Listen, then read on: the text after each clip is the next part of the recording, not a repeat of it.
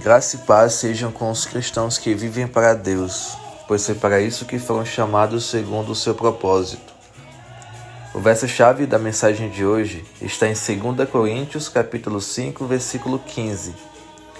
E ele morreu por todos para que aqueles que vivem já não vivam mais para si mesmos, mas para aquele que por eles morreu e ressuscitou. Assim também vós considerai-vos como mortos para o pecado, mas vivos para Deus em Cristo Jesus nosso Senhor. Romanos 6:11. Pelo que o apóstolo Paulo escreveu: Entendemos que podemos viver de duas maneiras, para Deus ou para pecar. Por quem tens vivido? Para Deus, respeitando, temendo e obedecendo pela fé o que ele determina, ou para as vontades da carne, que alimenta o pecado e que tem como seu fim a morte. Cristo morreu para que tivéssemos uma nova vida nele, para que fôssemos regenerados, perdoados e lavados do nosso pecado. Ele morreu e ressuscitou para que pudéssemos desfrutar da vida que há em Deus, para que compartilhemos de sua glória e habitemos no seu tabernáculo.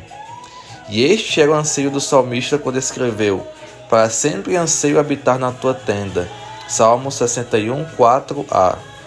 Somente quem vive para Deus pode habitar na sua casa. Este deve ser o nosso anseio, morar com o nosso Senhor e Salvador Jesus Cristo. Ele nos salvou, ele nos libertou da condenação que merecíamos por causa do pecado. Ele morreu para nos dar vida, e esta nele. Ou seja, fora dele já estamos mortos e condenados. Portanto, quer vivamos ou quer morramos, somos do Senhor. Seja na vida ou na morte, que glorifiquemos o seu nome, pois para quem verdadeiramente está nele, o viver é Cristo e morrer é lucro. Eu oro em ação de graças pela vida dos que entendem que só há uma forma de viver, sendo esta forma para Cristo. E oro para que o Senhor tenha misericórdia dos que ainda não entenderam essa verdade natural e espiritual pois somente quando compreendemos isso é que passamos a viver pelo espírito de vida e renunciamos aos nossos desejos mais levianos e pecaminosos.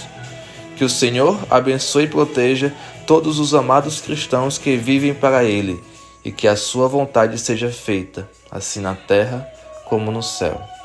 Amém?